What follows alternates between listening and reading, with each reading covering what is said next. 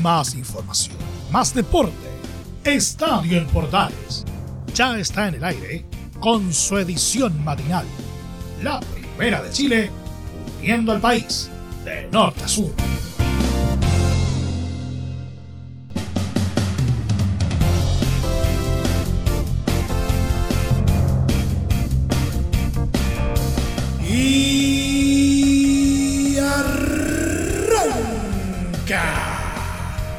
Señoras y señores, ¿cómo les va? Muy buenos días, bienvenidos una vez más, bienvenidos al show. Día viernes, víspera de fin de semana y entre otras cositas, hoy día vamos a hablar de Copa Chile que finalmente eh, ya tiene fecha la gran final. ¿Mm? Vamos a hablar de ello. También eh, fue presentado el nuevo entrenador de Palestino, el argentino Patricio Graf. ¿Mm? Vamos a estar hablando también al respecto. También eh, cositas interesantes en Universidad Católica con el entrenador Gustavo Poyet, eh, así como con el volante de Universidad de Chile Marcelo Cañete. Novedades en el conjunto de Cobresal en torno al, al regreso del público a los estadios.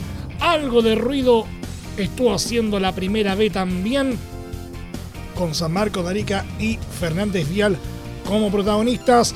¿Qué pasó con las copas, copitas, coperas? Vamos a estar revisando resultados y por supuesto el polideportivo desde la zona pintada. Todo esto en 30 minutos comienza.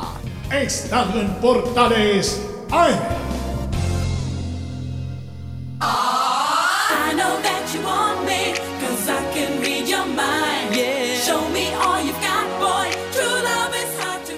Desde el máster central de la Primera de Chile, uniendo al país de norte a sur, les saluda Miro Freixas. Como siempre, un placer acompañarles en este horario.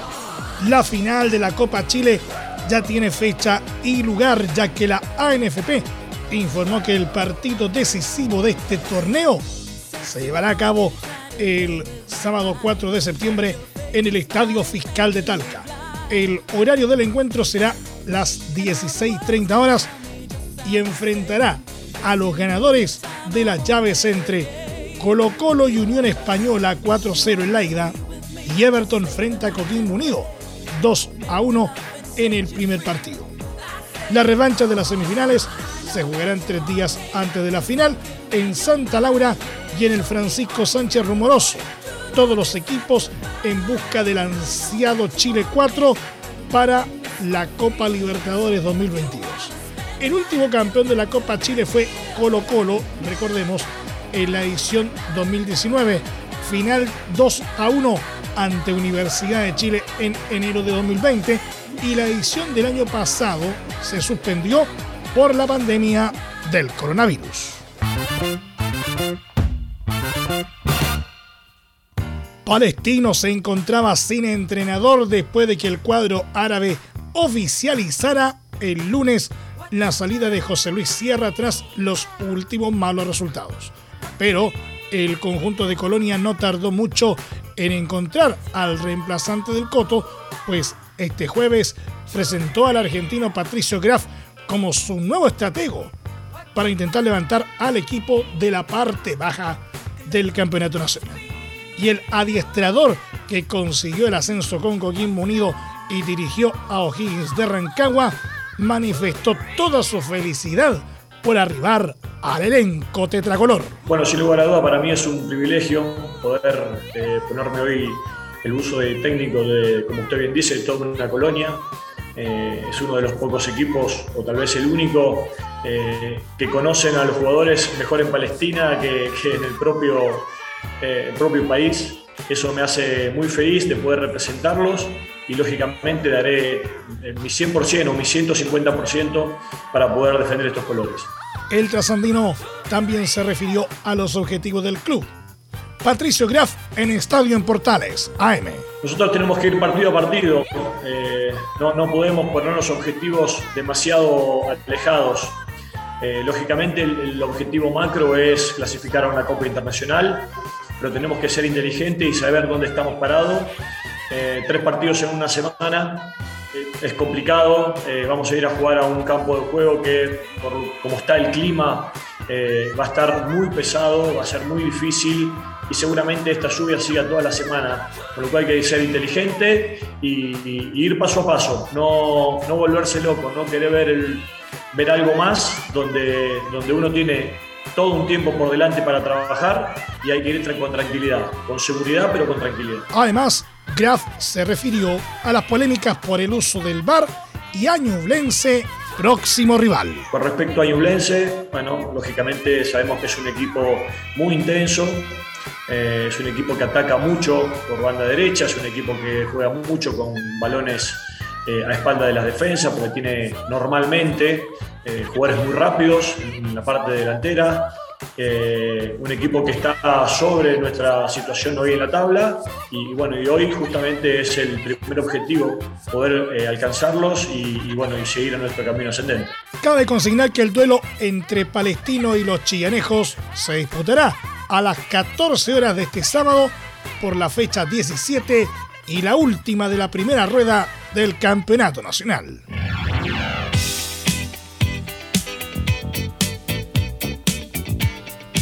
El entrenador de Universidad Católica Gustavo Poyet tuvo palabras para la vuelta de los hinchas al estadio de cara al cruce ante Everton del próximo domingo, apuntando que espera que puedan disfrutar del partido en San Carlos de Apoquindo. Bueno, eh, a ver, diferencias así que me salen de la cabeza es, eh, yo creo que el aficionado de Católica va a venir a, disfrutar de ese equipo, va a venir a apoyarlo, va a venir a, hacer un plus, va a venir a disfrutar de, algo que por mucho tiempo no lo pudo hacer.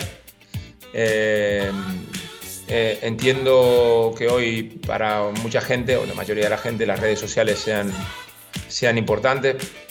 Para mí no existen, este, porque, no, porque no es real, porque uno puede esconderse y, y, dar una opinión o crear una tendencia o tirar un rumor sin ningún fundamento y a partir de ahí la gente comenta con cosas que evidentemente hacen más daño que otra cosa, por eso yo no tengo. Sobre el tema de los refuerzos, el estratega no quiso ahondar en qué posición pretende reforzar, pero aseguró que pidió solo una contratación. Mira, un poquito por, por respeto a, al club y por respeto al jugador, eh, no, no, te puedo comentar nada ni, ni afirmarte nada con respecto a Orellana. Lo que yo pedí, el club lo sabe, yo pedí solo un jugador con unas características muy especiales, muy claras y a partir de ahí eh, el club es el que va a tener que, que, decidir y si lo encuentra y si pueden venir más, mejor. Yo siempre lo que quise decir la semana pasada, la anterior, fue cuando vos te quedas quieto y el resto se sigue moviendo para adelante, este, como que podés estar dando un pasito hacia atrás y lo normal es que demos un paso al frente también para que haya un revulsivo. Siempre los jugadores traen algo. Evidentemente tiene que ser alguien que nos pueda ayudar, no, no traer por traer. También Poyet habló sobre el calendario para la segunda rueda del Campeonato Nacional, dirigiéndose especialmente a la fecha que se jugará en medio de las clasificatorias a Qatar 2022 del mes de septiembre. Nosotros sabíamos que hay partidos que se iban a jugar, pero creo que no debería haberse programado cuando jugará la selección chilena.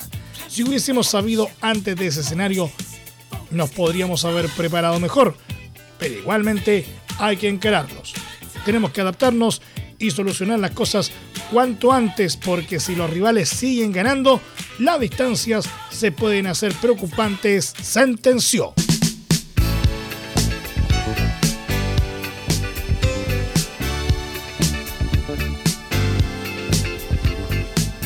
El volante de Universidad de Chile, Marcelo Cañete, se mostró en contra de partir a préstamo con la idea de sumar confianza para mejorar sus presentaciones en el Club Azul, pues afirmó que su intención es mejorar y convertirse en el conductor del equipo. No, la verdad que no, no tengo eso en la cabeza. No, tengo. Mis expectativas son otras. Eh, mi expectativa es eh, mejorar, obviamente, eh, ser protagonista eh, con este club, peleando campeonatos, manejando y, y, jugando y creando el fútbol de este equipo.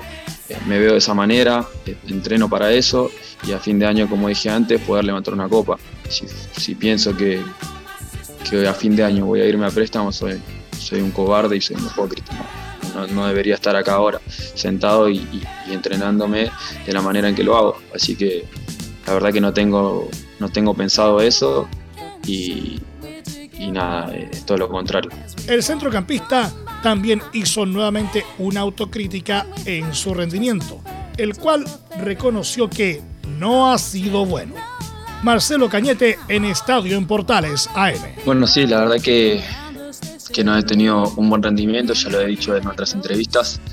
Eh, soy muy autocrítico en eso, pero eh, hoy por hoy estoy, estoy eh, enfocado en, mejorar eso, y, pero igual creo que lo más importante es, es el equipo, ¿no? Eh, si bien el último, el último partido lo perdimos, pero, pero veníamos de seguidilla de victorias y, eso es lo más importante y que hay que destacar en este momento. Después yo, obviamente que tengo que mejorar y acompañar al equipo y, aparecer cuando, cuando las cosas están difíciles. Es, es una de mis responsabilidades, pero bueno, eh, trabajando duro para, para poder revertir esa situación. Sobre el duelo con Cobresal apuntó que fue uno de los partidos donde más seguro se sintió. Creo que, fue uno de los partidos donde, mejor, donde más seguro me sentí, eh, porque creo que donde, donde intenté hacer mi, mi, juego, eh, conseguir los espacios. Y nada, y hemos, hemos hecho varias, varias jugadas interesantes. Hoy justamente miramos el video de, ese partido y, la verdad que, el equipo conectó bien, tuvo varias, varias jugadas muy buenas a, rescatar y, y, yo me sentí, me sentí bien. Así que espero poder desde este punto de, confianza eh, seguir mejorando y, este próximo partido eh, eh, poder levantar un poco más el nivel y ir así progresivamente. No, ya lo he aclarado en varias ocasiones. Yo no vine a reemplazar a Montillo, yo vine a hacer mi, a mi trabajo y a tratar de, aportar lo, que puedo hacer dentro de cancha. ¿no? Eh, yo entiendo lo que, lo que significa Montillo para, para la hinchada azul y, estoy consciente de eso y valoro mucho el sentimiento que tienen porque sé que es un jugador que le dio mucho. Pero de ninguna manera vine a reemplazarlo a él, simplemente vine a hacer mi trabajo y espero eh, de acá a fin de año hacer lo mejor, lo mejor para poder estar junto con mi compañero levantando una copa, es lo que más deseo, nada más. Eh, no tengo otra cosa en mi cabeza que, hacer eso. Y la, creo que la confianza es lo, principal a, un buen rendimiento. Eh, si no tenés confianza, se te hace todo más difícil. sí he perdido mucha confianza, porque obviamente que las cosas no salían, pero, pero bueno, vuelvo a repetir, este último partido me sentí mejor. Destacar también que, como lo dijiste vos, eh, el, apoyo de mis compañeros es importante, el apoyo del cuerpo técnico, de la dirigencia que, está, que me está dando su respaldo, así que súper agradecido con eso y, yo de mi parte eh, tratar de ir haciéndolo cada vez mejor y, devolverle toda esa confianza que están depositando en mí. Pero creo que, que, la confianza en, un atleta eh, de alto rendimiento creo que, que es lo más importante y, saber trabajarlo. También se refirió a la opción de mantener como entrenador al interino Esteban Valencia. Es un tema más profundo, ¿no? Eh, nosotros estamos, estamos disfrutando que el profe eh, está con nosotros en este momento, que, lo está haciendo de buena manera, que, los jugadores están entendiendo lo que él, lo que él pide y, ha tenido buenos resultados. ¿no? Eh, nosotros vivimos, vivimos el día a día, entonces hay que, hay que disfrutar y aprender de eso el grupo está contento, el entrenador se lo ve contento, el cuerpo técnico se lo ve contento. Lo que pueda llegar a pasar más adelante, bueno, uno nunca sabe.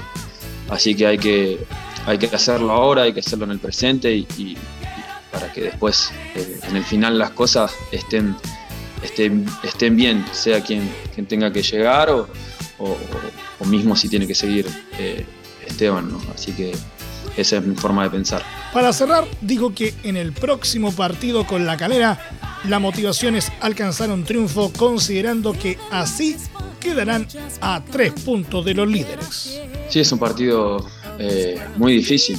Sabemos lo que, lo que está jugando Calera, a, la idea, eh, que viene varias temporadas peleando ahí arriba. Eh, el tema de la cancha también, los jugadores. Son varios, varios puntos importantes que tienen. Y, obviamente que, hay que corregir los, los, errores del partido, del partido pasado, pero, pero yo creo que, bueno, fue, fue, fue uno, fue, fue clave, pero, pero después en general hicimos bien las cosas, así que eh, como te digo, fue más positivo que, otra cosa sacando el resultado. Eh, estamos bien, el equipo se, encuentra bien, está, está con confianza y, sintiendo que cada partido que va eh, va mejorando, así que estamos preparados para, ir a jugar la calera allá y conseguir esos tres puntos.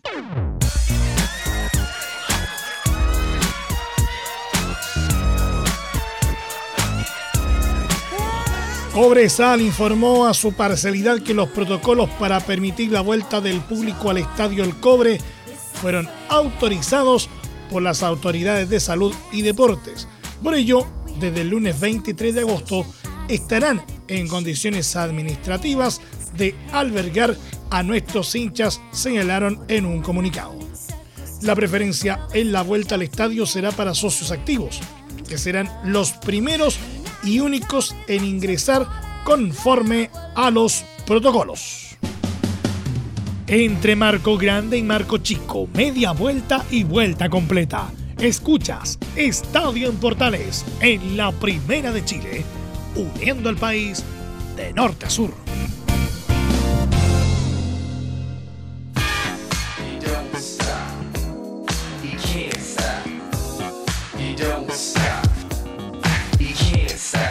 Nos vamos a la primera B porque San Marcos de Arica, equipo de la primera B, recibió un duro castigo por parte del Tribunal de Disciplina de la ANFP. El cuadro del extremo norte del país fue sancionado con tres puntos por incumplir una suspensión de su entrenador Hernán Peña.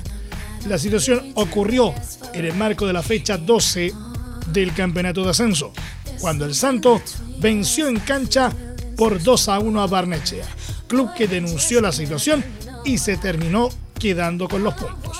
Peña debía cumplir un castigo por ser expulsado en el partido ante Deportes Puerto Montt, pero se sentó igual en la banca, lo que le significó a su escuadra perder el partido por 3 a 0. Con estos antecedentes, el Tribunal de Disciplina, de forma unánime, sancionó a San Marcos con la resta de tres puntos. El dictamen además establece que Hernán Peña deberá cumplir dos fechas sin dirigir por no cumplir con la sanción impuesta, por lo que se ausentará ante Magallanes y Fernández Vial. San Marco de Arica se mantendrá en el décimo lugar, pero pasará de 20 puntos a 17, mientras que Barnechea alcanzará 15 positivos y escalará al lugar 12, sumando unidades muy importantes de cara a su intención de evitar el descenso.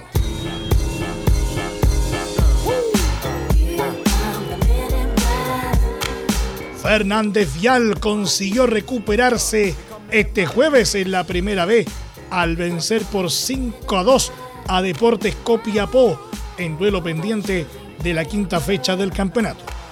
Pese a recibir un tempranero gol a los dos minutos de parte de Manuel López para los copiapinos, el elenco aurinegro llegó a remontar con un doblete de Kevin Harbattle a los 16 y 23 minutos y otro tanto de Carlos Sepúlveda a los 31. En tanto, el mismo López marcó otro descuento a los 35.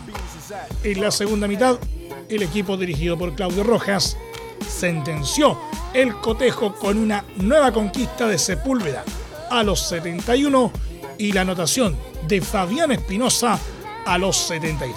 Con el triunfo definitivo, el Vial sumó 10 puntos en el último lugar de la tabla, aunque con 7 partidos pendientes en el certamen. Por su lado, Copiapó se quedó en la quinta ubicación con 23 unidades a 3 del liderato.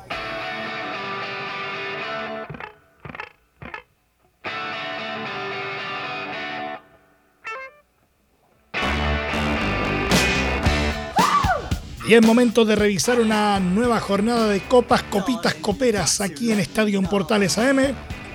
Y comenzamos por Copa Libertadores.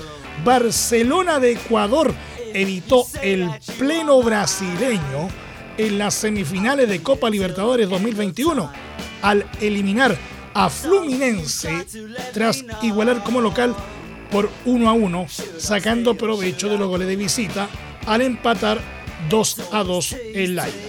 El equipo de Guayaquil logró abrir el marcador por medio de Gonzalo Mastriani a los 73 minutos de partido, prácticamente sentenciando la serie. Fred igualó vía lanzamiento penal a los 90 más 8, pero el tiempo no le alcanzó a los brasileños que terminaron diciendo adiós al torneo.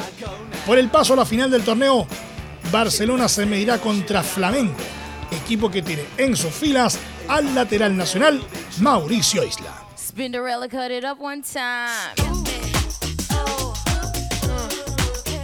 Libertad de Paraguay con Marcelo Díaz en la banca. Se hizo fuerte este jueves en su estadio y venció por 1-0 a Santos. En la revancha de Copa Sudamericana, resultado que los clasificó a las semifinales del torneo gracias a un resultado de 2 a 2 en el global, pero favorecidos por el gol de visitante en la.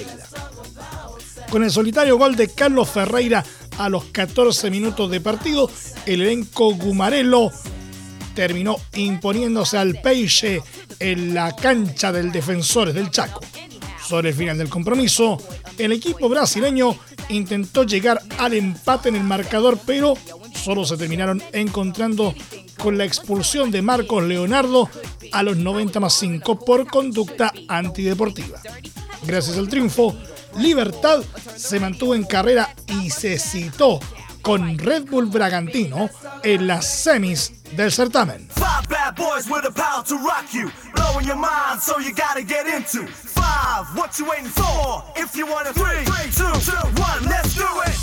Atlético Paranaense logró cerrar su paso a semifinales de Copa Sudamericana.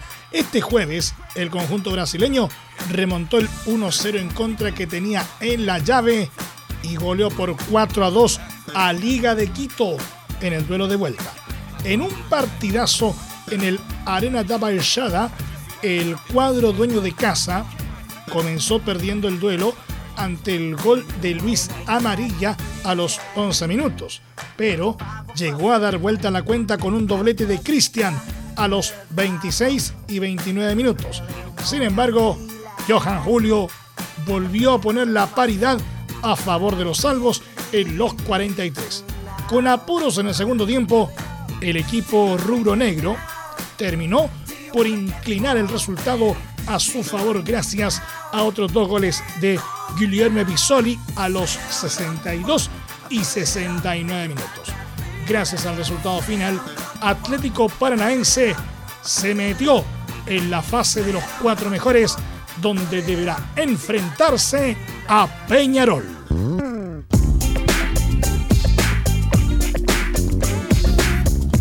Y nos vamos al polideportivo. Dos partidos se han jugado en las finales de la conferencia centro de la Liga Nacional de Básquetbol y en ambos la Universidad de Concepción ha salido victorioso defendiendo su localidad.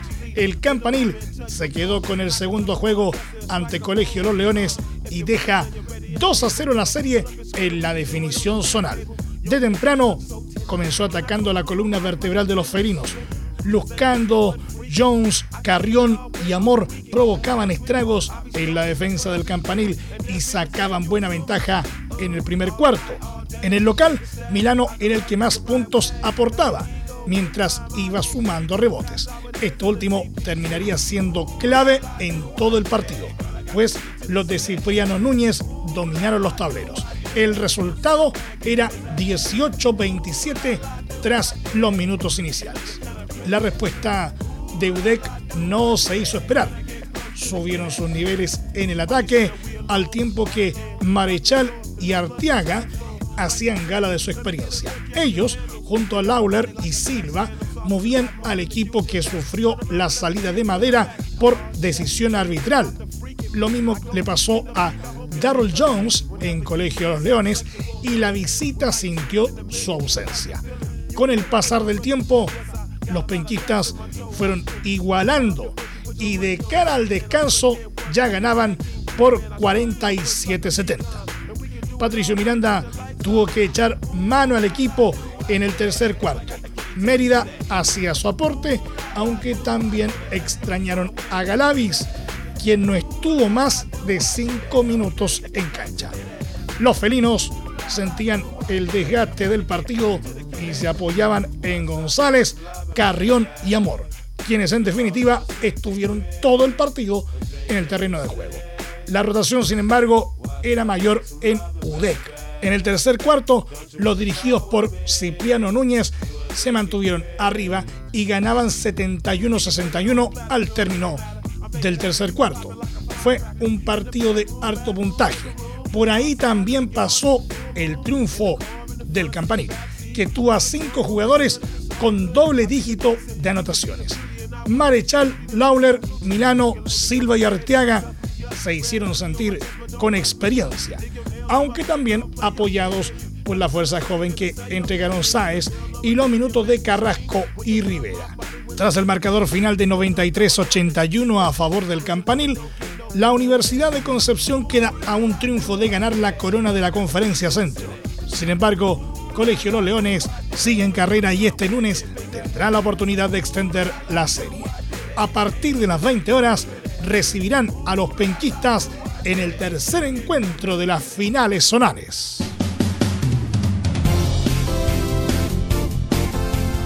Nos vamos, muchas gracias por la sintonía y la atención dispensada. Aquí nomás llegamos con la presente entrega de Estadio en Portales en su edición AM, como siempre, a través de las ondas de la Primera de Chile uniendo al país de norte a sur. Les acompañó Emilio Fraizas. Muchas gracias a quienes eh, nos sintonizaron por las distintas plataformas de Portales Digital a través de la red de medios unidos en todo el país y por supuesto también a través de la Deportivo de Chile Radiosport.cl. Continúen en sintonía de Portales Digital porque ya está aquí Don Carlito Zapag y la mañana al estilo de un clásico. Portaleando la mañana a continuación. Más información luego a las 13.30 horas en la edición central de Estadio en Portales, hoy junto con eh, Velus Bravo en la conducción y, como es habitual, todos los viernes con los viernes musicales. No se lo pueden perder. Les recordamos que a partir de este momento este programa se encuentra disponible en nuestra plataforma de podcast en Spotify, en los mejores proveedores de podcasting y por supuesto también en www.radioportales.cl. Que tengan todos un muy buen día y un excelente fin de semana. Y lo más importante, ahora más que nunca, quédate en casa. Más información, más deporte. Esto fue Estadio en Portales, con su edición matinal. La primera de Chile, uniendo al país de norte a sur.